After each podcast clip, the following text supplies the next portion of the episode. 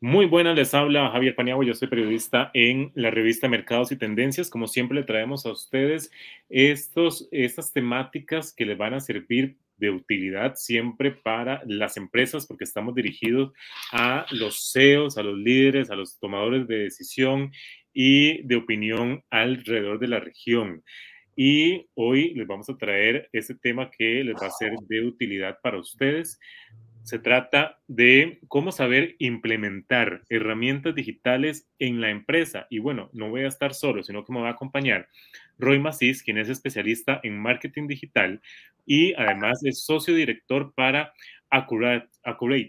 Eh, así que le extiendo el más cordial de los saludos y le extiendo la invitación. Bienvenido, Roy, por estar aquí con nosotros en Mercados y Tendencias, en este podcast. Muchas gracias, Javier. Y bueno, muchísimas gracias también a las personas que sintonizan este programa y espero que sea de bastante valor agregado para todos ustedes. Gracias a usted también, también por aceptar nuestra invitación. Para iniciar un poco, eh, Roy, bien, vamos a ver o por dónde empezar. Es que antes veíamos, por ejemplo, los comercios, las empresas. Antes, por ejemplo, se, se apoyaban de hardware. Entonces, digamos que si querían cobrar, entonces eh, podían tener su dispositivo este para cobrar con las tarjetas de débito y crédito, ¿verdad? Pero ahora, ya con todo esto que se va ampliando digitalmente, tenemos que saber tomar este paso. Pero ¿por dónde empezar, Roy? ¿Cómo saber para nosotros iniciar, cómo saber que nuestra empresa puede migrar hacia la parte digital? ¿Por dónde empezar? Ok, bueno, eh, el primer paso para identificar, ¿verdad? Una, una plataforma digital e, es identificar el tipo de eh, plataforma digital. Hay de varios, hay de muchos enfoques, ¿verdad? Los principales enfoques son las plataformas eh, digitales empresariales, luego las tecnológicas y luego las de consumo masivo. ¿A qué me refiero con tecnológicas? Con un objetivo comercial. antes de obviamente identificar esos tres tipos de plataforma, lo más importante es ver la cantidad de, de los empleados de la o, colaboradores de la organización, porque una plataforma digital lo que ayuda es a conectar no solo a nivel interno entre los colaboradores, sino a nivel externo también con los clientes y los stakeholders. Em, una plataforma digital también sirve mucho para el almacenamiento de datos. Según eh, información de la eh, de la ONU, en el 2019 se, cree que la eh, inteligencia de datos es la nueva economía de datos. ¿A qué me refiero con eso? Que gracias a la, a la gran cantidad de datos que almacenan las empresas, no solo de sus colaboradores, sino también de sus clientes, stakeholders o hasta información personal de la empresa, se le considera que ya es una economía de datos, es decir, que se puede rentabilizar eh, con esto. Luego, el siguiente paso para una plataforma digital, como ya mencionado anteriormente, es identificar la cantidad de los colaboradores de la empresa. ¿Por qué? Porque cuando son ya muchos colaboradores, eh, la comunicación tiene que simplificarse y tienen que crearse canales eh, internos y propios para comunicarse. De hecho, no es eh, basado en la ley procesal laboral, ¿verdad? Incluso el, WhatsApp personal o las redes sociales no son ya plataformas de comunicación, sino que las organizaciones tienen que invertir en plataformas eh, de comunicación. Eh, una vez ya identificado la cantidad de los colaboradores, es ver también el tipo de objetivo de la plataforma, ¿verdad? Si mi objetivo es meramente de organización y planificación, si mi objetivo es más que todo para almacenamiento ya un poco más delicado, ¿verdad? Como de, cuentas bancarias, de contabilidad, o si también mi plataforma es para un tipo de eh, gerencia de, de recursos empresariales, ¿verdad? Em, y otro paso también para identificar o utilizar una plataforma digital es el responsive. ¿A qué me, a qué me refiero con eso? Eh, la trazabilidad que tiene esta plataforma con sus colaboradores. ¿Qué tan eh, viable o qué tan eh, fácil es de usar con ellos?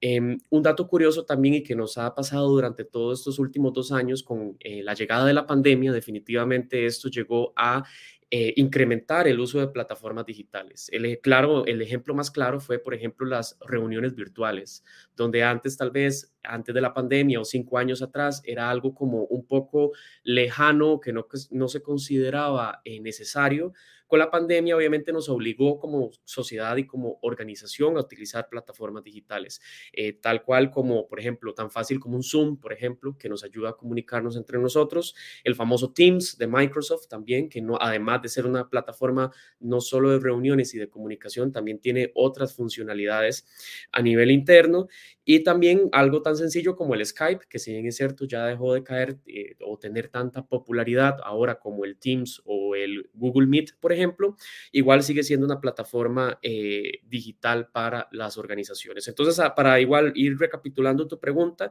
en primer lugar es identificar la cantidad de colaboradores, cuál es la función, cuál va a ser el objetivo, ¿verdad? Y por último, la trazabilidad y el user experience, es decir, qué tan fácil va a ser entre los colaboradores y clientes poderse comunicar y adaptar esta plataforma. Muy bien. Y con respecto a eso también, Roy, eh, estoy pensando, porque nosotros, nosotros en nuestro público Mete Mercados y Tendencias abarca siempre todo tipo y tamaño de empresas y verticales. También hay que tomar en cuenta al sector al que vamos, porque, por ejemplo, eh, hemos visto que en cuanto a retail, eh, se alían mucho, por ejemplo, de e-commerce, o por ejemplo en la banca, eh, en la parte de aplicaciones y, ¿verdad? Eh, también, o criptomonedas, bueno, una, un sinfín de, dependiendo de la vertical o sector al que se dirijan. Así también tendríamos nosotros que dimensionar a cuáles herramientas debemos de adaptar Correcto. Eh, nosotros, ¿verdad? Ya cuando uno identifica la empresa, por ejemplo, los, tres tipos de plataformas digitales o las empresariales, que son a nivel general de las intranet o de comunicación eh, interna. Las tecnológicas, ¿cuáles pueden ser? Bueno, SAP, Salesforce, eh, Workday, la nube de IBM, por ejemplo, y las plataformas de consumo masivo, el ejemplo más claro es como un Alibaba o un Amazon, en lo cual quiere decir que dentro de una plataforma digital hay una pasarela de pago en la cual yo identifico mi tarjeta, puedo hacer una transacción y al final por medio de esa transacción me puede llegar como mi pedido o mi producto.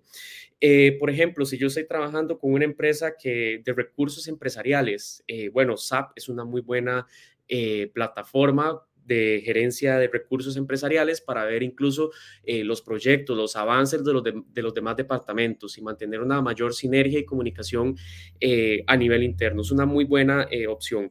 Por ejemplo, una plataforma de e-commerce, si mi empresa tiene un e-commerce, quiere innovarlo o bien se quiere incursionar al mundo del e-commerce, bueno, Shopify es una de las eh, más innovadoras, las más actualizadas, incluso las que tienen el mayor eh, responsive, que pueda conectar incluso con las redes sociales. ¿A qué me refiero con, con, con esto?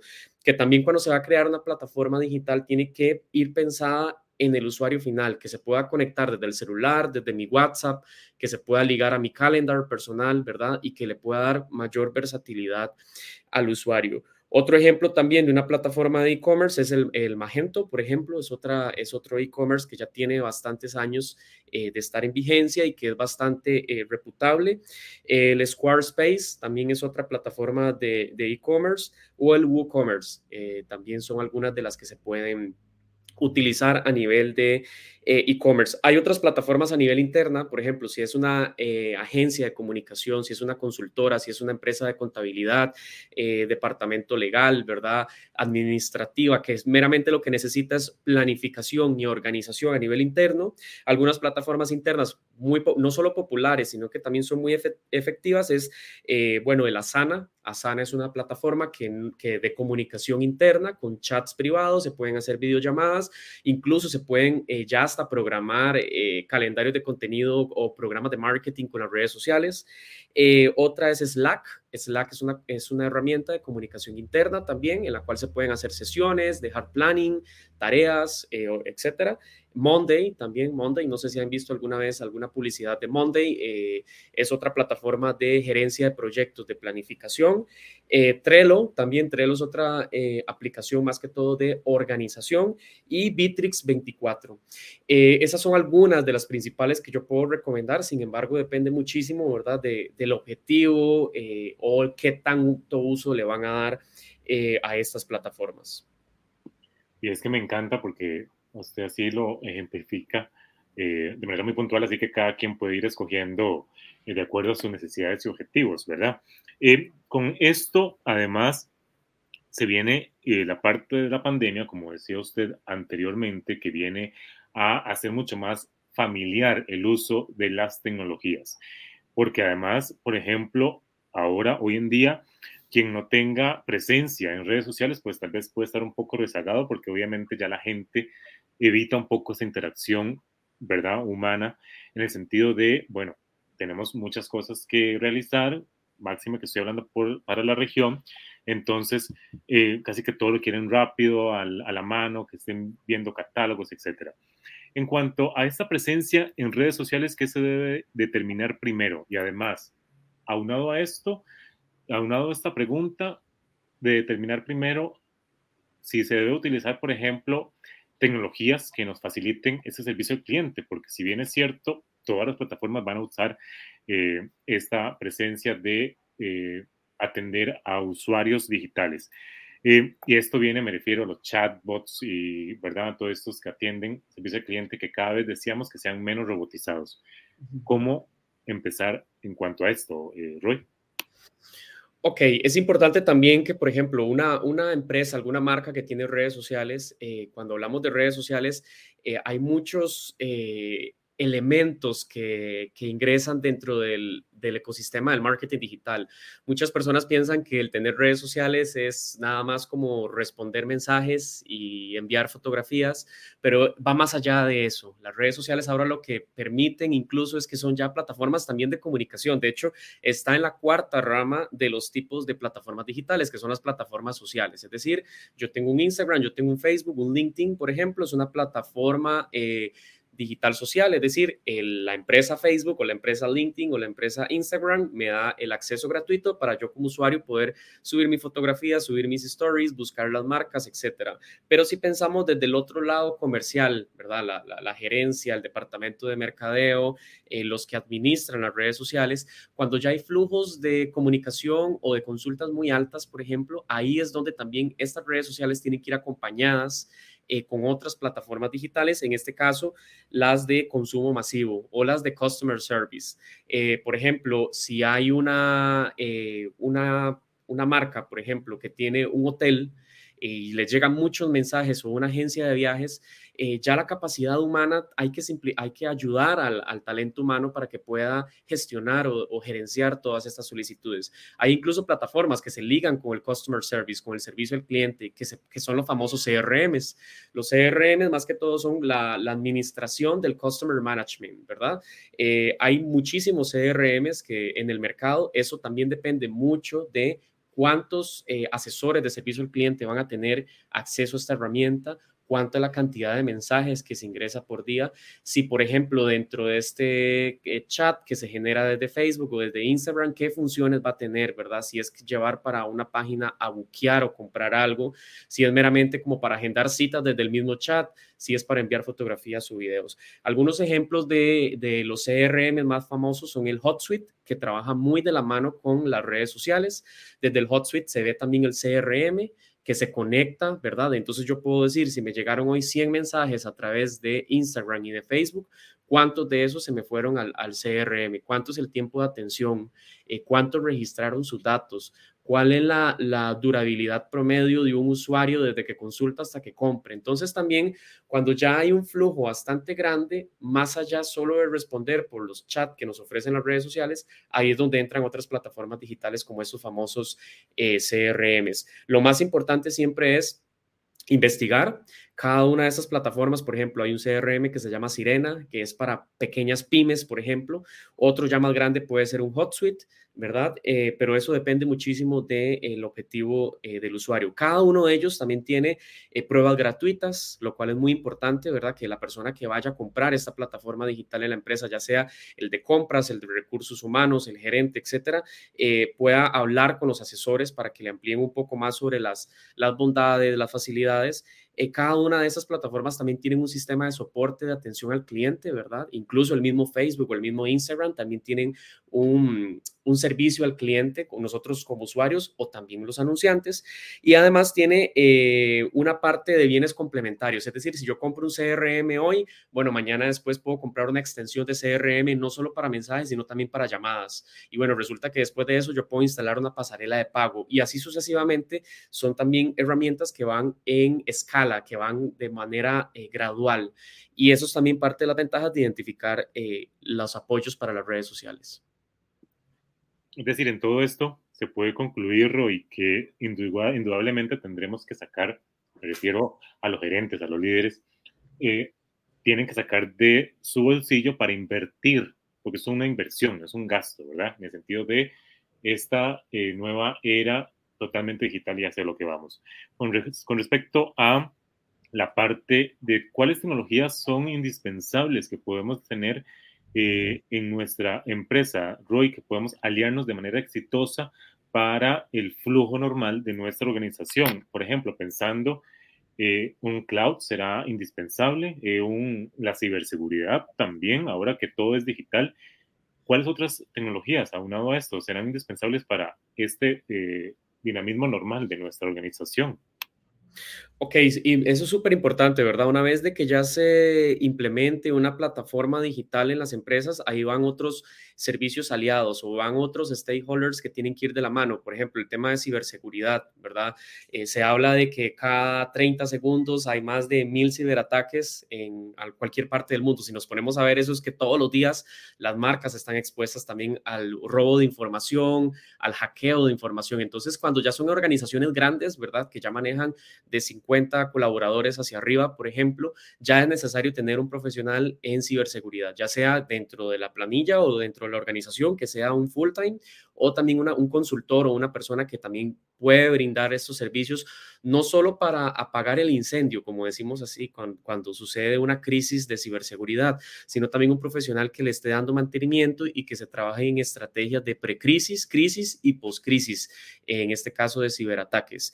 Eh, otro, otro dato importante también es, buen, es tener buen almacenamiento en la nube. ¿A qué me refiero con esto? ¿verdad? Hay, hay organizaciones que, por ejemplo, todo lo manejan en un, solo, en un solo computador, en un solo disco duro ¿Qué pasa si el día de mañana se pierde eso, se extrae, se roba, se quema? Hay un respaldo sobre toda esta información, por eso es importante también contar con sistemas de, nube, ¿verdad?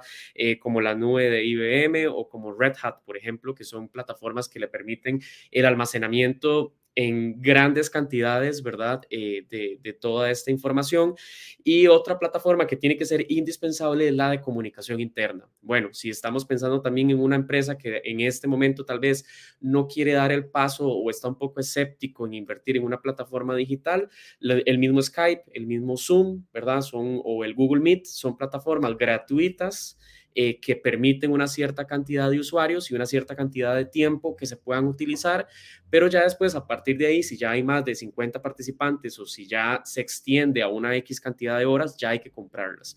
Entonces, ¿a qué, a qué venimos con? Eso, eso también es un espacio de concientización, de concientización no solo para los gerentes, sino también para los propios colaboradores de que levanten la mano cuando ellos también necesiten este tipo de herramientas que los ayudan a agilizar y los ayudan a comunicarse mucho mejor.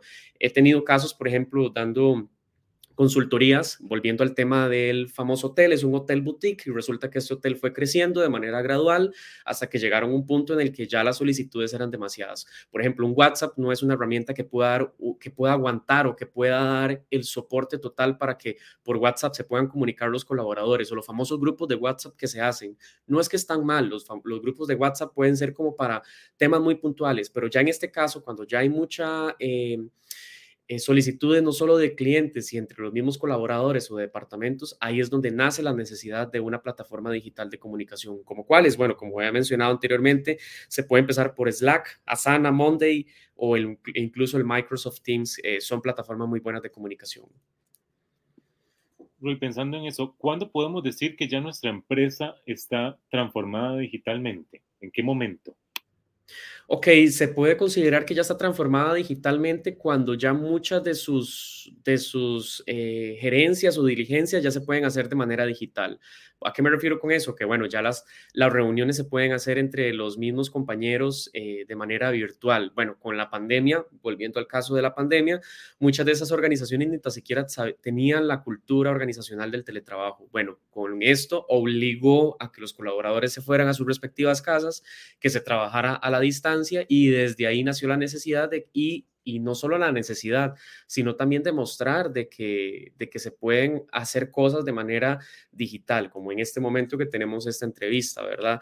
Eh, las organizaciones ya, ya saben que está en una transformación digital cuando eh, ya se puede simplificar el tiempo, se puede, se dan cuenta de que tal vez no son necesarias tres, cuatro reuniones a la semana, si tal vez puede ser una y que se pueda utilizar una de esas plataformas eh, internas de, planificación. Por ejemplo, vamos a volver a un caso eh, de el Asana. Bueno, o el Asana es una plataforma en la cual yo puedo dejar tareas asignadas a mis colaboradores eh, adjuntarles archivos, adjuntarle videos, puedo ponerle incluso el orden de prioridad de esa tarea y la fecha de entrega. Entonces, de esta manera yo incluso puedo tomar una media mañana, una media tarde o el tiempo específico en asignar y delegar tareas. Y en eso yo ya agilizo, delego y digitalizo esta función en lugar de tal vez tener una reunión presencial o una llamada telefónica y dar todas estas indicaciones. Eh, también se da cuenta una, empresa que ya está, que ya es necesario o que ya está en la transformación digital cuando la mayoría de sus clientes ya son, eh, se contactan o adquieren los servicios de manera digital. ¿A qué me refiero con esto? Bueno, por ejemplo, si yo tengo ya una panadería, obviamente la panadería va a seguir siendo eh, física porque las personas van a ir a comprar el producto. Pero, por ejemplo, si yo pasé de una tienda de artículos deportivos o de ropa, ¿verdad? O artículos para el hogar que yo vendía de manera física, las personas llegaban a mi tienda y con la pandemia ya me di cuenta que hay clientes eh, emergentes o cautivos que ya ahora me están comprando por el e-commerce.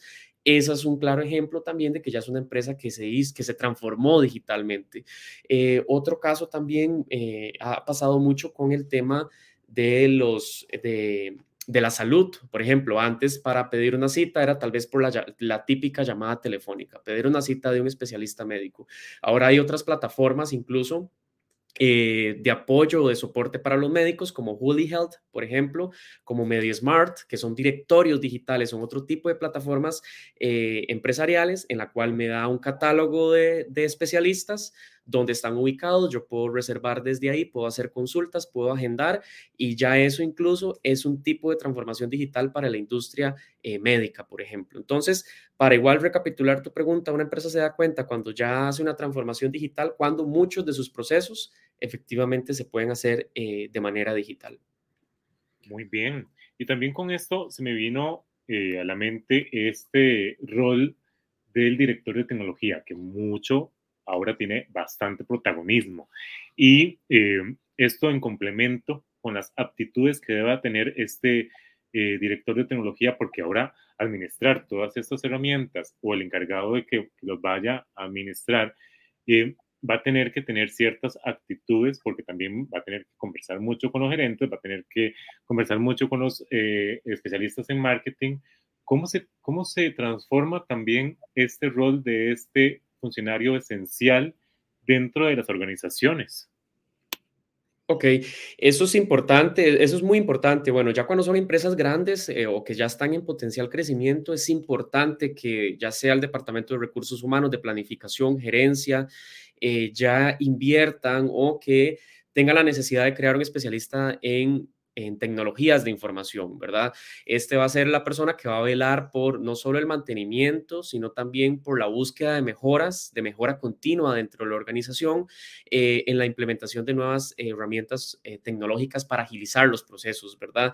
Eh, ya hay organizaciones que cuentan efectivamente con departamentos de TI, que cuentan con departamentos de ciberseguridad, de Big Data, por ejemplo, que es el, manejo masivo de datos. Y si son empresas que todavía están en ese, en ese proceso de crecimiento es importante que sí cuenten con eh, proveedores, proveedores de confianza, en este caso de, de tecnologías de información, de ciberseguridad, de manejo de datos, para que puedan incluso efectivamente darle mantenimiento a esta herramienta. Muchas personas piensan que, ok, yo compré esta herramienta, por ejemplo, compré Asana o compré Slack, o, o bueno, si vamos un poco más grande, más empresarial, compré un SAP, por ejemplo, ya de yo asimilo que la, herramienta está ejecutándose y demás. Si bien es cierto, estas mismas empresas, SAP o Red Hat, por ejemplo, o la nube de IBM tiene su departamento también de servicio al cliente, sí es importante que haya un colaborador a, nivel interno que se encargue entre la unión entre el proveedor y la unión entre la misma organización y que pueda transmitir de una manera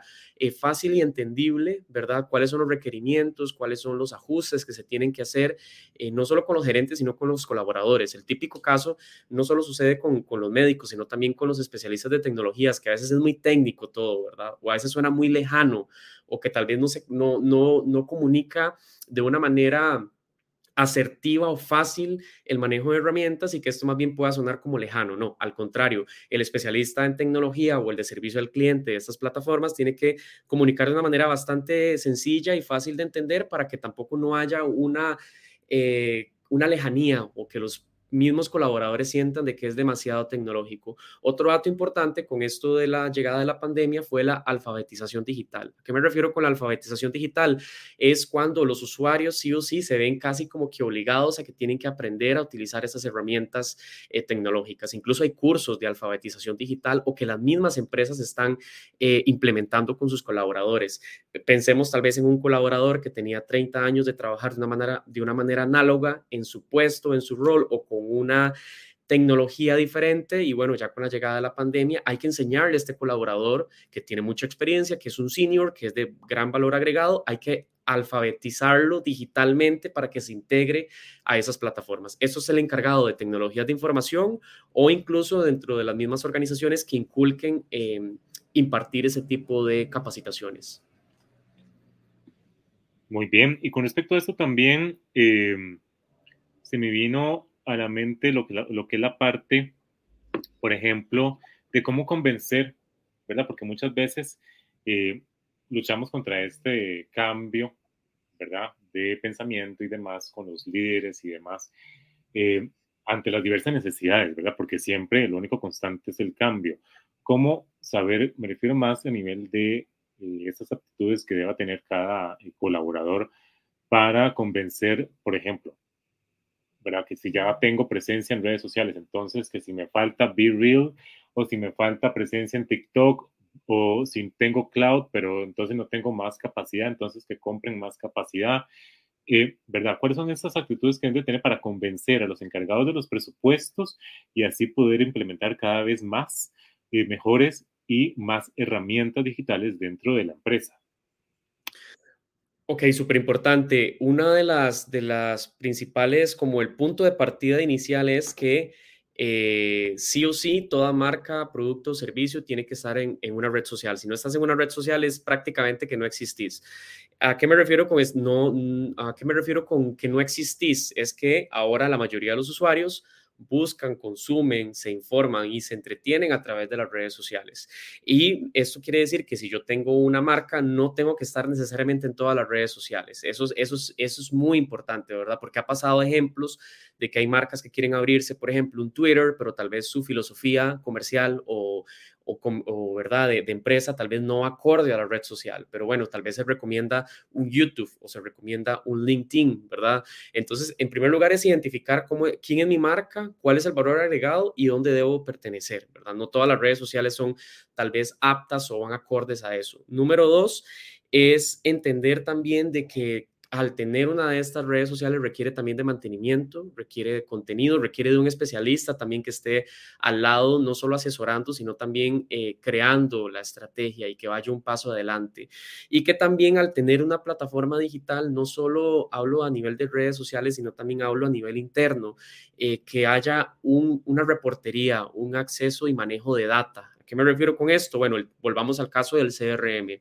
Un CRM igual a, final de mes, el departamento de ventas o el departamento de marketing debe sacar... Eh, la data de este CRM para la toma de decisiones. ¿A qué me refiero con la toma de decisiones? Bueno, llegaron eh, X cantidad de leads o de potenciales clientes y de estos pasaron a la segunda fase del embudo de marketing e, esta cantidad y el retorno de inversión fue esta otra. Entonces, cuando tenemos una plataforma digital desde social, comercial, tecnológica o de consumo masivo, lo más importante es eh, la revisión de la data y no solo de la data a nivel comercial, sino también cómo es la agilidad del usuario, cuánto dura un usuario en cargar, por ejemplo, un, un, reporte, cuánto dura un usuario, por ejemplo, en registrar un cliente potencial o en dejar sus informes. Entonces, también eso es importante que ahí entre esa otra figura. Eh, no sé si de recursos humanos o de marketing o de gerencia de proyectos, que también vaya agrupando toda esa información para una mejor toma de decisiones.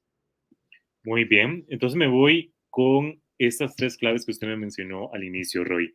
Eh, uno, para, obviamente para poder adoptar herramientas digitales y llevarlas al éxito, uno sería la cantidad de colaboradores, dos, el objetivo de planificación, ¿verdad?, de mi empresa, y tres, el responsive, la trazabilidad de las comunicaciones. Gracias, Roy, por haber estado con nosotros, eh, socio director de Accurate.